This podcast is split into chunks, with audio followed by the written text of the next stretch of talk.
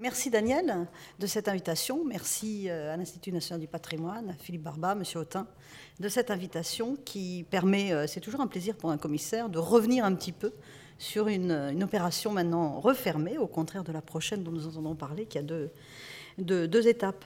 Alors, euh, tu viens de citer Augustin Thierry, Les temps mérovingiens, titre de l'exposition, était une, une référence directe au récit des temps mérovingiens d'Augustin Thierry en même temps que dès l'intitulé de la manifestation, euh, un certain paradoxe était à l'œuvre, puisque notre exposition euh, était tout sauf une exposition d'histoire, je pense, quand bien même on ne peut parler d'histoire de l'art sans parler d'histoire, donc nous n'en avons pas pour autant négligé le contexte historique.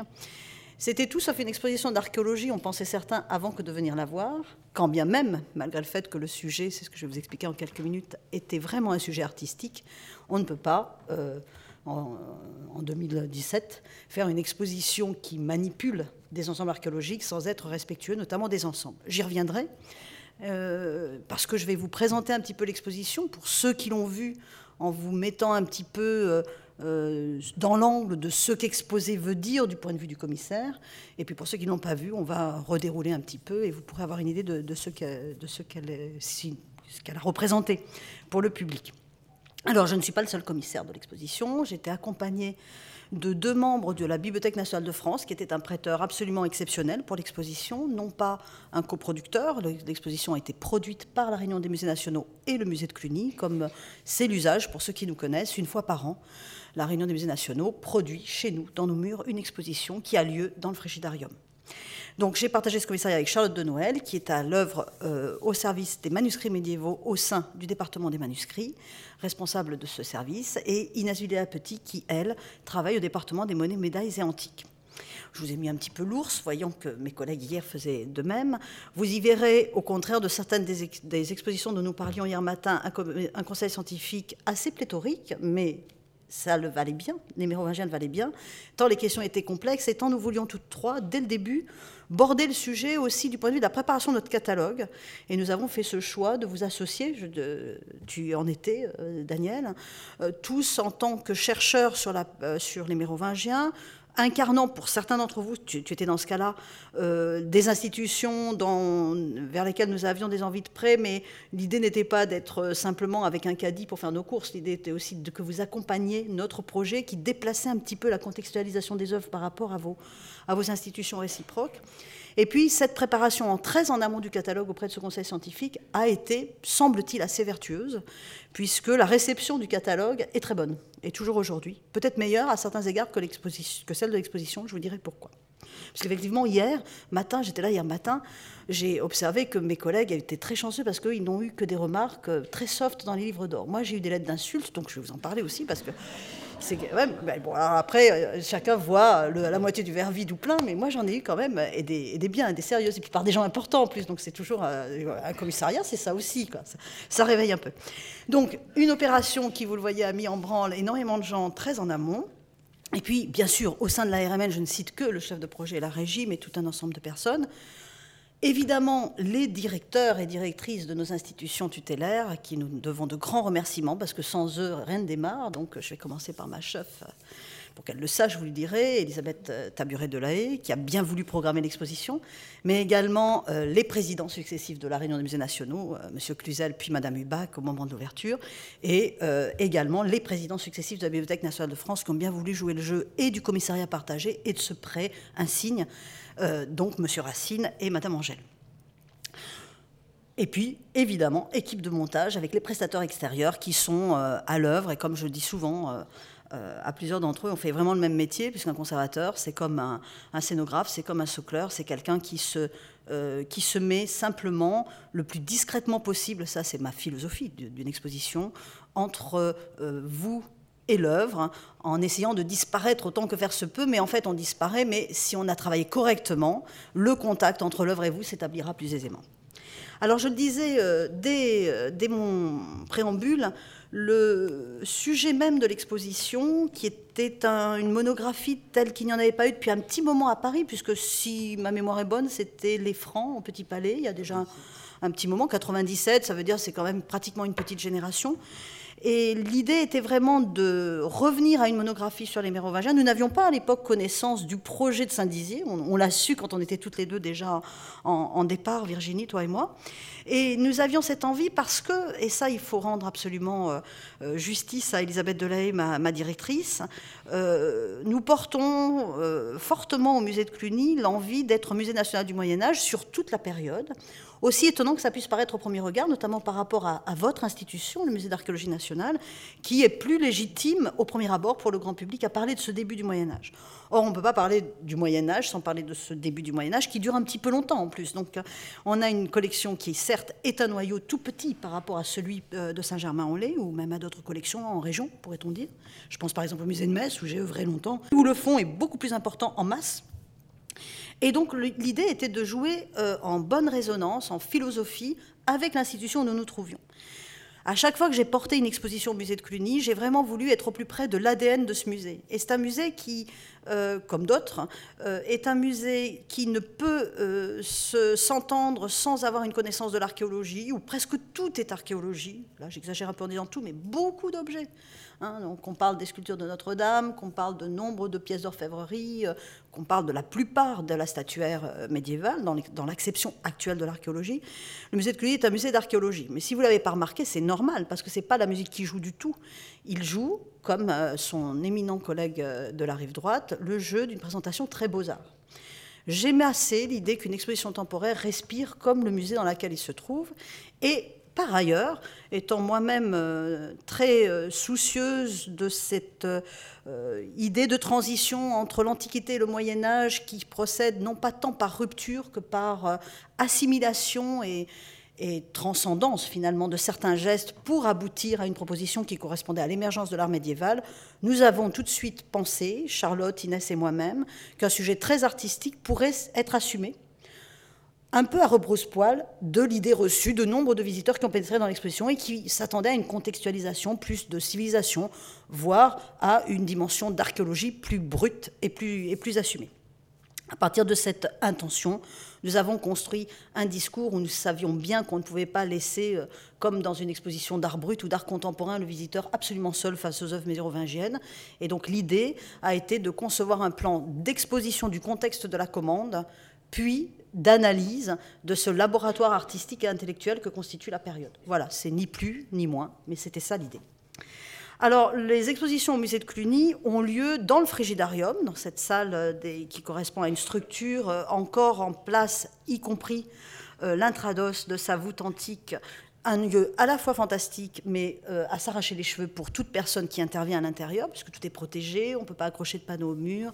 Et nombre des remarques que nous avons tout au long des expositions au musée de Cluny, les temps mérovingiens ne sont pas les seuls à en avoir profité, ce sont des gens, et c'est très bien, qui ne prennent pas la mesure de toutes les contraintes qui sont les nôtres, qui sont celles des scénographes, des éclairagistes, qui intègrent ce lieu où ils ne peuvent en gros rien faire d'autre que se euh, téléporter, en, si possible en ne touchant pas le sol au nom des 10% euh, originaux qui sont au sol. Alors c'est ce qui brille, hein, donc ça brille peu, mais ce qui brille est quand même un peu partout, donc il faut faire attention. Et puis bien sûr, il n'est pas question d'aller accrocher des panneaux sur les enduits antiques. Tout ça fait que chacun des architectes scénographes qui rentrent en scène dans le frigidarium ont un vrai moment de réflexion qui euh, doit assumer également une déambulation dans euh, la natation, dans la piscine, petit espace dans lequel on accède par un escalier, euh, qui est un peu un rabicoin, mais si on ne le prend pas, on a vraiment très peu de surface. Et le tout, si possible, avec un parcours clair. Donc là, je vous ai mis un état, donc Olivier Palatre, qui est architecte de formation, a proposé euh, pour ces temps mérovingiens très vite une sorte d'épine dorsale que vous voyez ici, qui nous permettait d'exposer avec un temps d'ouverture, euh, on va dérouler ensemble l'exposition en quelques minutes, donc je n'en dis pas plus, avec un temps d'ouverture, d'accueil du, visiteur, première euh, accès dans une exposition, impact immédiatement visuel ou intellectuel, et ensuite un parcours qui était assez fluide, nous a-t-il semblé, et qui permettait d'aller de séquence en séquence vers ce vers quoi tendait l'exposition, qui était l'exposition, la démonstration, pour essayer de ne pas trop me répéter, euh, de la diversité et de la, euh, de la splendeur artistique de l'époque mérovingienne. Et puis fin, si possible, forte également, ça a été plus ou moins réussi, je vous dirai pourquoi. Alors, l'ouverture de l'exposition, pour euh, exposer le contexte chronologique, c'est placer un tout petit peu avant Clovis. Donc les temps mérovingiens l'indiquent bien, je ne vais pas revenir, parce que je ne crois pas que ça soit l'idée euh, sur une explication euh, trop historique, mais le titre indiquait bien que notre sujet était avant tout le royaume franc, quand bien même avons-nous parfois pris l'initiative de quelques comparaisons pour des raisons qui, j'espère, étaient compréhensibles par le visiteur. Et donc, à tout seigneur, tout honneur, première, première vitrine, Childéric, le père. Euh, avec cette découverte extraordinaire de tournée présentée dans notre première vitrine. Vous l'apercevez ici, avec l'arbre chronologique qui allait bien pour que les gens voient tout de suite que parmi les idées reçues que nous allions essayer de convaincre, il y en avait une qui n'en était pas tant que ça, une qui est que c'est un peu compliqué de se manger toute la chronologie des Mérovingiens. Donc là, ils pouvaient avoir la preuve que les souvenirs cauchemardesques de l'école étaient, tout à fait euh, fondés. Alors, en, disant ça, petite pour ceux qui ne me connaissent pas dans la salle, la grande majorité, je suis quelqu'un de digression, j'espère que je vais retomber sur mes pieds, mais toute petite incise, on n'a presque pas eu de, scolaire pendant cette euh, exposition. Pas tant parce qu'on a ouvert en octobre, je pense, que parce que euh, j'ai constaté, je l'ai vérifié, euh, les Mérovingiens ont pratiquement disparu des manuels scolaires. Hein. C'est à peu près un paragraphe en primaire et deux paragraphes au collège. Et au lycée, plus rien. Donc c'est vrai qu'on l'a senti très fort, et même si on a une très belle fréquentation, je conclurai sur, cette, sur ce satisfait site, on a été très très déçus du public scolaire. Peut-être n'en a pas été de même chez toi, Virginie, mais euh, chez nous, clairement, on n'a pas fait, on n'a pas fait vraiment euh, école dans, le, dans, dans, dans, ce type de public. Alors, l'ouverture de, de, cette, de, cette, exposition autour de la, du père de Clovis, de, la découverte de, de à Tournai, nous permettait d'entrer de jeu de fixer quelques-unes des règles que nous nous étions imposées très en amont dans la préparation, euh, toutes les trois, avec notre conseil scientifique qui avait bien voulu valider la démarche, de rapprochement parfois entre des objets qui pouvaient sortir d'un ensemble. Alors, première idée, avoir, dès qu'on avait un ensemble archéologique, tout l'ensemble archéologique et ne pas euh, commencer à prendre le beau, euh, la, J'y reviendrai un tout petit peu plus tard dans, mon propos. Et puis, deuxième idée, ne pas euh, s'empêcher d'ouvrir vers des œuvres de comparaison qui permettaient de contextualiser les objets. J'en donne un tout petit exemple ici. Vous inquiétez pas, je ne vais pas le faire pour chacune des vitrines, mais on jouait de cette musique à peu près partout, avec les euh, petites euh, épingles abeilles, entre guillemets, de la tombe de Childéric, qui reste au nombre de deux, puisque beaucoup ont été perdus lors d'un cambriolage bien malheureux pour le cabinet des médailles.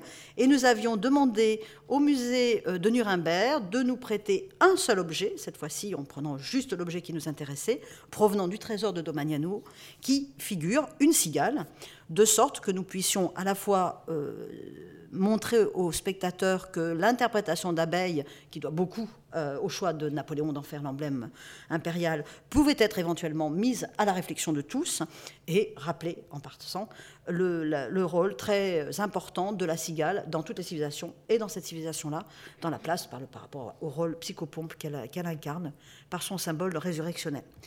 Ici, une œuvre qui pouvait être rapprochée également de l'ensemble de Childéric, avec cette boule de cristal de roche qui se contextualise assez bien dans le diptyque, dans le feuillet de diptyque de Flavius Félix, provenant de Limoges, et sur lequel on voit l'objet tel qu'il pouvait être en situation éventuellement dans le mobilier régalien de Childéric.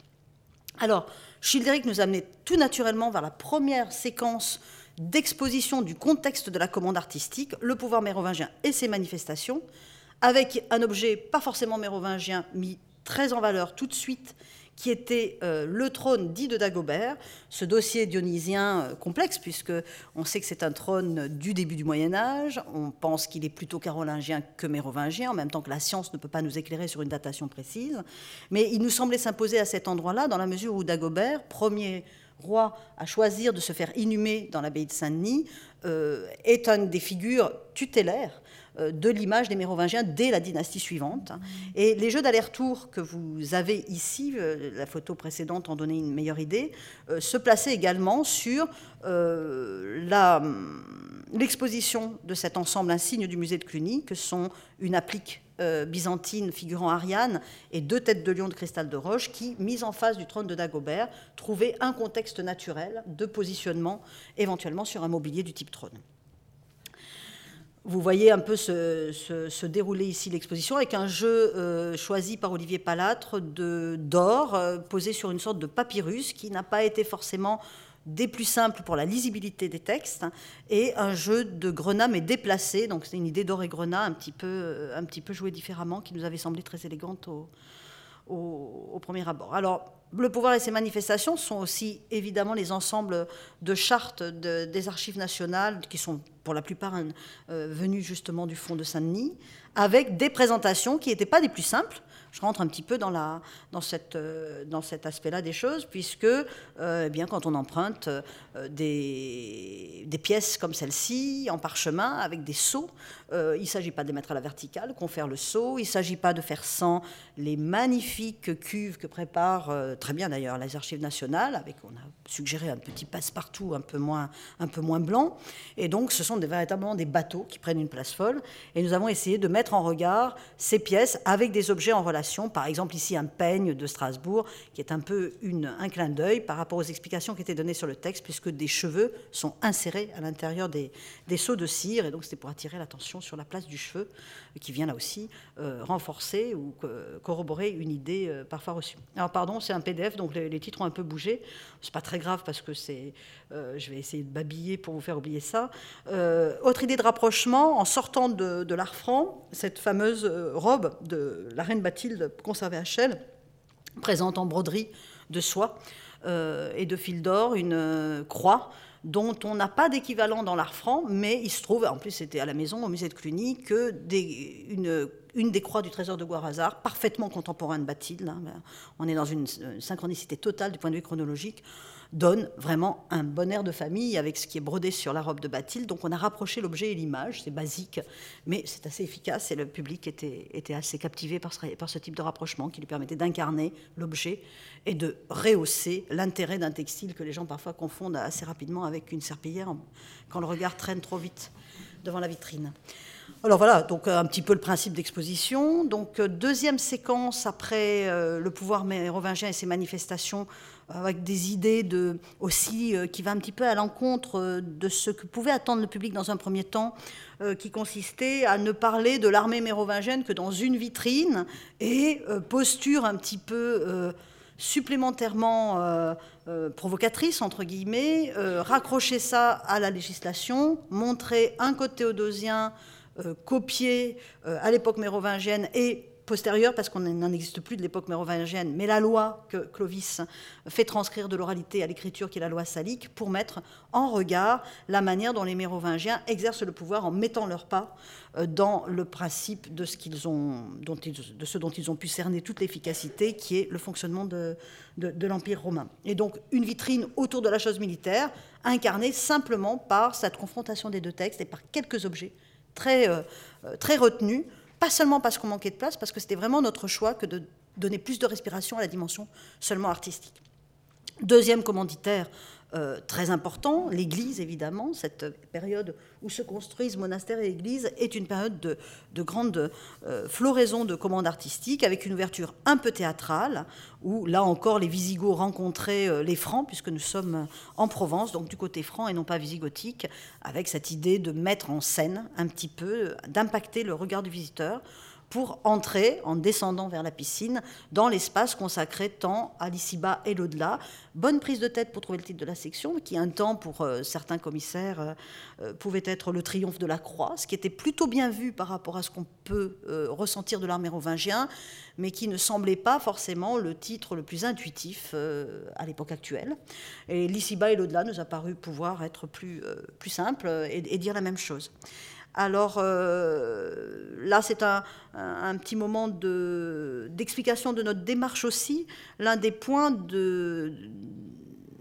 d'un commissaire qui veut que son expo, non pas fasse date, ça c'est horriblement prétentieux, mais soit un peu, fasse un petit peu phosphorer les visiteurs, c'est de dire, au-delà de dire c'est beau, splendeur artistique, c'est de proposer une définition. Qu'est-ce qu'on veut dire par là? Comment est-ce qu'on problématise notre, notre affaire? Et c'est le moment où finalement, en cours de visite, euh, il y a plein d'endroits où je pensais pouvoir le faire, mais c'est à ce moment-là que j'ai trouvé que je, me sentais mieux à le faire. Et j'ai monté cette petite planche euh, de sorte qu'on en ait le souvenir. Voici scénographier ce que ça pouvait donner. Euh, la réception de l'antique, ici à Toulouse, à Notre-Dame de la Dorade, une œuvre probablement visigothique, ou, enfin, qui appartient au moment de Toulouse entre Visigoth et Franc. Et puis, euh, en regard contemporain, un chapiteau qui vient, lui, de Saint-Germain-des-Prés, à Paris. donc Saint-Vincent-Sainte-Croix, le, vocable euh, précédent. Et euh, grâce à cette euh, confrontation, à cette mise en regard des deux œuvres, il m'est apparu possible de montrer aux visiteurs comment la réception de l'antique se faisait, non pas avec un geste qui se perd, une pratique artistique, qui sait moins bien faire, il est moins naturaliste, la n'est plus vraiment la c'est simplifié. Vraiment, pour nous, et Charlotte de Noël et moi-même l'assumons dans le catalogue, il ne s'agit pas de, progrès ou de régression en histoire de l'art. Pour moi, il faut bannir toute idée de progrès de toute façon. C'est simplement que le geste se déplace et que ce qui est important pour l'artiste mérovingien, c'est la force du symbole. Et je trouve que ce symbole, c'est cette petite croix pâtée au cœur euh, de la corbeille du chapiteau de Saint-Germain-des-Prés. Voilà comment, alors que je pensais pouvoir le dire à 50 endroits de l'exposition, et je, pense que j'étais capable de le faire, c'est à ce moment-là, à cet endroit-là, que je me suis senti le mieux de le faire. Et c'est comme ça qu'on voit que le scénographe fait vraiment le même métier que moi, c'est-à-dire que c'est par la proposition scénographique d'Olivier Que j'en suis venue à me dire ah mais voilà, comme Olivier a fait son truc, c'est à ce moment-là que je vais pouvoir accompagner le regard du visiteur et j'ai senti que ça marchait sans surinterprétation, je l'espère, trop de, de ma part. Puis Exaltation de la Croix à côté, Narbonne, des œuvres tout à fait magnifiques. Donc ici-bas et au-delà, les objets de la liturgie, un arrangement très scolaire à cet endroit-là pour que les gens soient au clair. On n'y a pas forcément bien réussi, nos cartels étaient trop longs, je vais revenir sur les lettres d'insultes, je vous ai promis je vais y revenir dans quelques instants. On a voulu dire beaucoup de choses et donc on en a dit trop parce qu'on a été un peu débordé par notre succès, que les objets étaient petits, qu'il fallait les regarder attentivement et que quand vous prenez un petit train-train de visite d'exposition, et que vous avez trois guignols devant vous qui veulent absolument tout lire et comprendre ce que ça veut dire gallican alors qu'on l'a mis entre parenthèses en 500 signes, eh ben, ça crée un embouteillage et les gens, ça les énerve. Et ils ont raison. Donc on a été assez vite confronté à ce problème qu'on n'avait absolument pas anticipé avant d'installer l'exposition. Il faut dire qu'on a eu le triple de visiteurs habituels pour nos expositions. Donc on a été aussi victime de, euh, de ce succès. Euh, il y a des, des objets qui ne sont pas faciles à montrer comme euh, ces œuvres qui sont absolument délicieuses quand on les contextualise, qui sont les authentiques de, reliques, ce qui est formidable quand même à cette émergence euh, de la chrétienté, l'agnosticisme est là, ça rassure, donc il faut bien dire que c'est vrai. Et en plus, comme c'est d'écriture mérovingienne, on est sûr de nous. Mais ces petites euh, authentiques de reliques sont présentées dans le conditionnement dans lequel vous pouvez les consulter aux archives nationales si vous les demandez, une sorte de boîte d'aspro, enfin de médicaments, là, de tablettes, que nous avons dissimulées et qui prenaient une place folle dans, la vitrine. Et pour autant, on y est vraiment arrivé en, consacrant une vitrine entière à la question des reliques. Je regarde l'heure, je vois que je ne suis pas en retard, donc je vais vous dire un peu une des raisons pour lesquelles j'ai été souvent prise à partie euh, dans cette exposition. Je l'assume complètement parce que je ne veux pas que Charlotte euh, euh, de Noël et Inès Villela portent la responsabilité de ça parce que j'étais plutôt, on avait chacune nos, attributions et moi j'étais plutôt sur la partie comme j'étais chez moi, la partie maintenance et organisation d'exposition. nous avons choisi pour des raisons d'économie de préparer les cartels à l'extérieur des vitrines mais euh, imprimé sur bois, ce qui était assez élégant et nous garantissait que ça ne s'abîme pas pendant les trois mois d'exposition, qu'on ne soit pas obligé d'avoir des étiquettes qui s'arrachent, etc. Petit problème, toujours pour des raisons d'économie, nous avons choisi de ne pas accueillir nos convoyeurs pendant 15 jours à Paris, à l'hôtel Luxembourg. Et comme on avait une latence, parce que le garçon qui avait gagné le marché pour les impressions était placé providentiellement en Auvergne, euh, on a calculé qu'il fallait 5 jours entre le montage et l'installation éventuellement euh, des, tablettes extérieures. Donc après avoir dit dedans c'est pas possible, les convoyeurs resteraient trop longtemps, on a dit même dehors c'est pas possible parce qu'on ferait un montage avec une latence énorme. Au total, votre serviteur s'est trouvé à préparer ses cartels dans l'été pour une exposition qui ouvrait en octobre, c'est-à-dire sur écran. Alors ça c'est formidable je pense quand on simule éventuellement dans, dans, des vitrines plates des accrochages de gravures parce qu'en gros en deux dimensions. Euh, mais quand on est avec des objets en trois dimensions ou avec des livres, et on n'a pas forcément suffisamment bien travaillé pour les revoir tous les livres, on se lance et on finit par revenir un peu basiquement à de la chronologie. Dans cette vitrine consacrée aux reliques, au-dessus des authentiques de reliques, deux ouvrages, et l'un dont j'avais complètement oublié qu'il était ouvert à l'incipit, et que donc à gauche on avait un bateau blanc affreux. Moment du montage, votre serviteur en plus considère que l'objet doit toujours primer sur l'information. Vous pouvez ne pas être d'accord, mais je trouve que surtout quand on prétend faire une exposition sur les artistes mérovingiens, à un moment donné, l'arbitrage, il se fait dans ce sens-là. Évidemment, le livre de gauche est un peu plus tardif que le livre de droite. Évidemment, cette plage blanche à cet endroit-là était affreuse. Je change, et du coup, le cartel ici correspond à ça, et le cartel ici correspond à ça. première étape de l'insulte pour le visiteur. Euh, Il y en a eu d'autres comme ça, mais pas tant que ça. 8 sur 29, Mais par contre, des lettres, j'en ai reçu. Comme quoi, les gens sont hyper sensibles à ces questions. Et donc, ce qu'exposer veut dire, ça veut dire faire gaffe à tous ces trucs. Et moi, je ne suis pas un perdreau de l'année, mais je me suis fait avoir comme jamais. C'est ma 15e expo. Jamais je me suis fait avoir comme ça. Je ne referai jamais plus l'anticipation des cartels avant. Ça, c'est sûr. Euh. Et le graphiste n'y est pour rien. Hein. C'est, vraiment moi qui ai, accepté. Il ne faut pas vouloir rejeter la faute sur les autres. Alors, euh, petite séquence autour de l'archéologie, parce que je n'avais pas oublié ta thématique de l'après-midi. Très minimaliste, euh, très peu de tombes, on n'avait pas beaucoup de place, et un choix ici, je n'ai pas de photo frontale, mais Daniel reconnaît parfaitement ce qui a été longtemps sous sa responsabilité, c'est-à-dire l'extraordinaire ensemble d'Arégonde de Saint-Denis, et un ensemble beaucoup plus modeste, choisi euh, dans une des fouilles de l'INRA pressante. Euh, par, euh, une responsabilité d'opération par Marie Frossier à Prégny en Meurthe-et-Moselle. Elle avait choisi une tombe d'un enfant de 10 ans pour montrer la tombe la plus prestigieuse qui soit, celle de Childéric, versus une tombe très simple. Et c'était très léger, on ne pouvait pas dire plus, on ne pouvait pas dérouler des tombes, mais ça nous semblait suffisamment structuré et fort pour pouvoir accompagner les épitaphes et autres stèles qui étaient dans la piscine.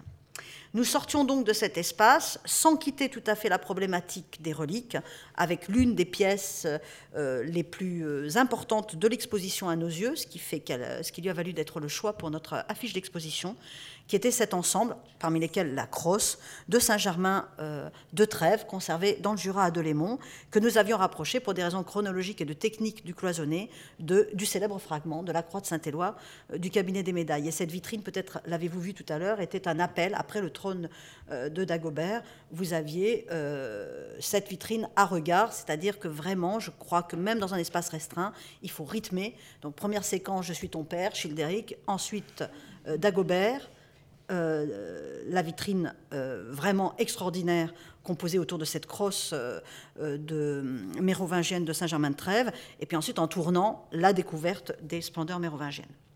Alors, la découverte des splendeurs mérovingiennes passait pour nous, à tout seigneur, tout honneur, tout d'abord par l'écriture, par les écritures.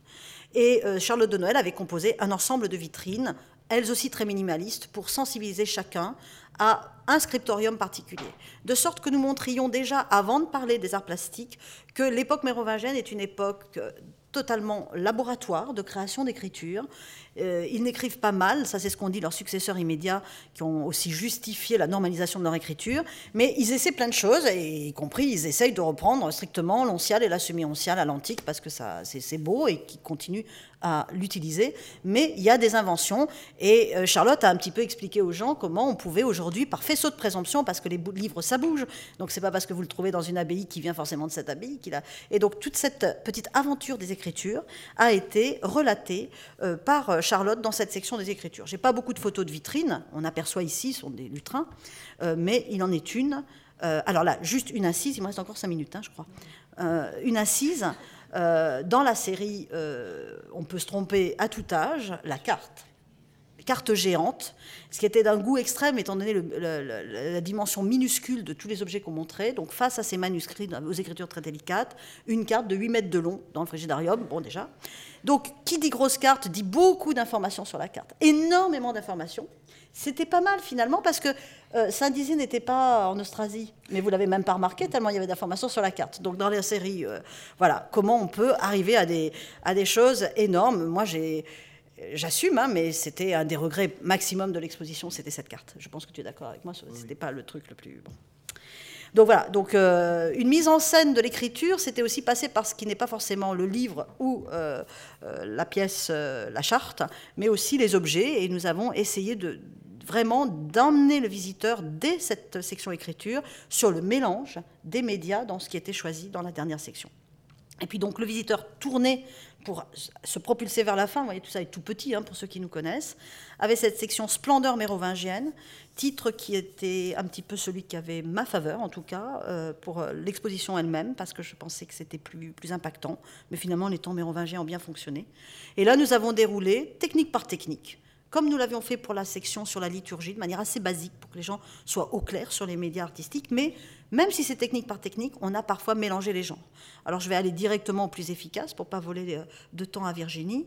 Donc euh, une ouverture sur la sculpture, les arts de la couleur, avec des mélanges entre des, enduits, euh, la couleur sur les murs, les mosaïques, mais également toujours les manuscrits avec ce feuillet du Vatican. Et puis le verre, avec une présentation que vous avez ici tout en transparence, et cette idée d'avoir à chaque fois un grand chef-d'œuvre et quelques œuvres autour de référence pour qu'il n'y ait pas euh, trop d'œuvres à la fois et que les gens comprennent que la notion de chef-d'œuvre, ce n'est pas juste un mot qu'ont le droit d'utiliser nos collègues qui travaillent sur l'art moderne et contemporain, qui en font même des titres d'exposition remarquables. Ce n'est pas un gros mot.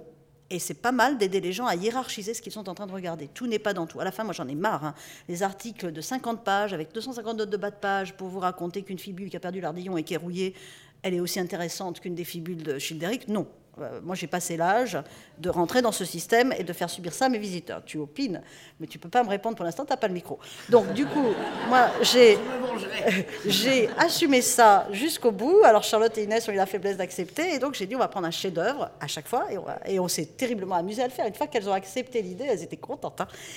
Mais alors pour les verres, comment on sait que ça, prête peu Le conservateur qui a un verre dans sa collection, ça prête très peu. On a bah, des trois chefs-d'œuvre à Rouen, à Metz. Ça c'était un peu truqué quand même parce que je me disais bon, au moins Metz, je l'aurais. Et puis au British Museum, la corne de Bingen. Et on a eu les trois, donc on, s'en est arrangé. Hein. On n'a pas pas été trop. Voilà. Alors, pour, pour être un peu plus sérieuse de minutes, l'idée de départ, pour moi, c'était vraiment ça. C'est la première vitrine qu'on a installée et ça marchait tout de suite. C'était sur euh, l'ensemble euh, de l'art du métal. Nous a semblé justifier qu'on décline ça en plusieurs techniques, le cloisonné ici.